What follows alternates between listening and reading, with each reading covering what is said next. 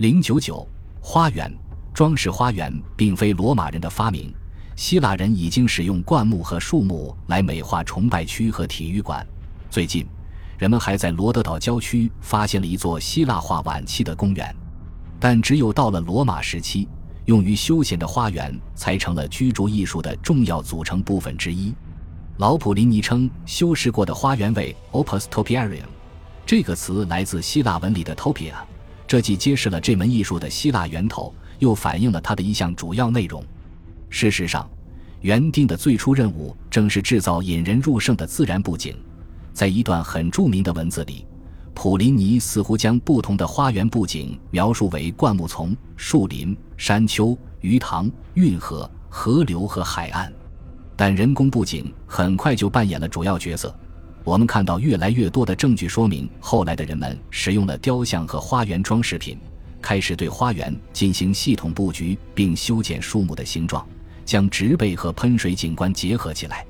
雕像和风景的联系始于萨摩色雷斯的胜利女神像等作品。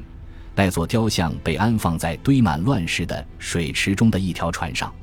随后有了罗德岛花园里的石雕岩穴。后来，在斯佩隆加和卡布里为元首提比略工作的罗德岛艺术家们，将这一主题的宏伟壮丽发挥到了极致。但雕塑和绿荫的结合很快就变得同样流行。topiaria 这个词在拉丁文学中最早出现是在西塞罗于公元前五十四年所写的一封信里，它的本意跟装点西塞罗兄弟阿皮努姆庄园里希腊雕像背景的常春藤的生长有关。显然。西塞罗同时期的许多名流也在罗马以及奢华的乡间庄园里的花园中营造了这种效果。新阿提卡风格的手工作坊里雕刻的大理石碗和烛台，最初正是为意大利的花园布景所设计的。现代意义上的规则式布景与树木修剪法可能始于奥古斯都时期。根据普林尼的记载，当时有个名叫盖乌斯马提乌斯的人发明了理过发的树丛。因为将树木修剪出形状的需要，几乎一定是跟营造规则式布景的念头同时出现的。因此，我们可以假定，最早进行系统规划的花园就是在这一时期出现的。特别是在阿格里巴及其继承者们改善了罗马及意大利其他地区的供水系统之后，人们可能更偏好低矮的装饰性植物。带有壁画的规则式布景花园最早出现于公元一世纪上半叶，它们由篱笆墙或栅栏围起来。其中一个例子是庞贝的卢克莱修弗隆托家宅客厅里的花园，他在中央的大树两端各建了一座封闭的花圃，从上方鸟瞰，便可发现庄园结构的对称性。关于规则式花园，我们拥有的考古证据很少，但人们也已重构了菲什伯恩庄园里的一个很有价值的标本，其中央通道的周边围着长方形、半圆形交替的篱笆壁龛。但大量证据，如塞维鲁时期的罗马城大理石布局图及一块保存了一座陵园布局图的牌匾局部，表明此类花园在罗马及其周边地区是广泛存在的。与规则式布局不同，园艺的后续发展显然是无止境的。此时，普林尼在《自然史》中说，人们不仅能把丝柏修剪成篱笆，还会将它们塑造成各种造型，以表现狩猎场面。舰队和其他形象，并且在普林尼生位于托斯卡尼提费努姆地区的庄园里也有一些黄杨木，它们被修剪成野生动物和许多其他形象，包括普林尼及其园丁姓名的字母拼写图案。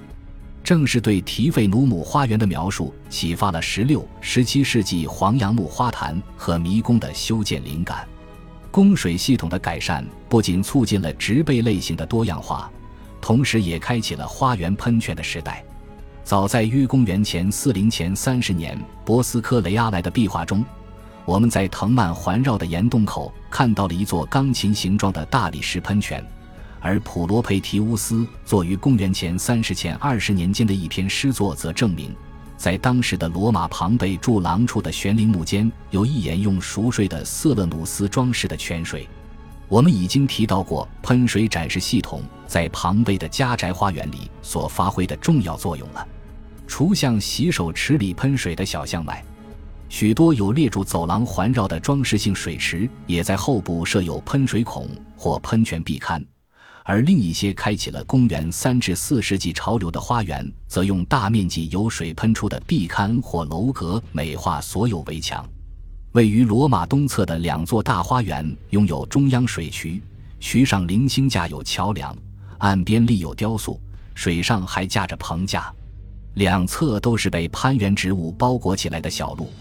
一代人的光景之后，小普林尼对他托斯卡纳别墅里藤蔓环绕间的一座喷泉十分得意。他和客人们以其大理石石边作为晚餐桌，把分量较大的菜肴放在池子边缘处，并任凭较小的开胃菜在水面上漂浮。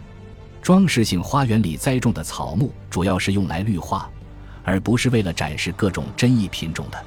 除园丁们青睐的黄杨和柏树外，古代史料还提及了悬铃木、月桂树、桃金娘、狗舌草、艮芍、长叶前线蕨、假叶树和一种被称为朱庇特之须的灌木，后者拥有银色的叶子，并可被修剪成圆形。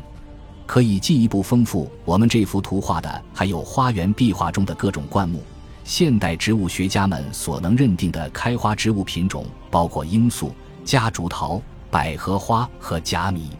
庞贝花世家宅壁画里的喷泉池边上还有玫瑰，那也是普林尼提费努姆花园里已被确认存在的少数几种花卉之一。我们可以在庞贝看到帝国早期小型私人花园的总体面貌。在这方面，威尔米纳亚申斯基近期出版的作品在这一领域打开了一个全新视角。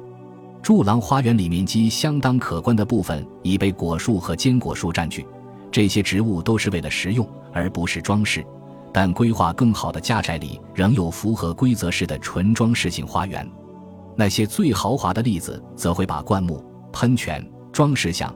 通常还会有围墙上的壁画等元素结合起来。这反映了富有的中产阶级试图将罗马贵族的庄园生活照搬到城中宅邸的愿望。因此。同许多庞贝晚期花园遥遥相对的大型野生动物壁画，会让人想起贵族的狩猎园。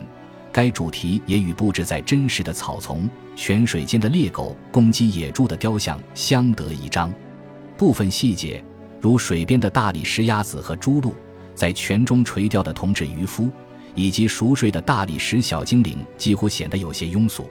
但最俗气的，当属瑟乌斯塞肯都斯。他命人绘制了一幅仙女画，他似乎正将碗里的水倒入路面上真实存在的水沟里。恭喜你又听完三集，欢迎点赞、留言、关注主播，主页有更多精彩内容。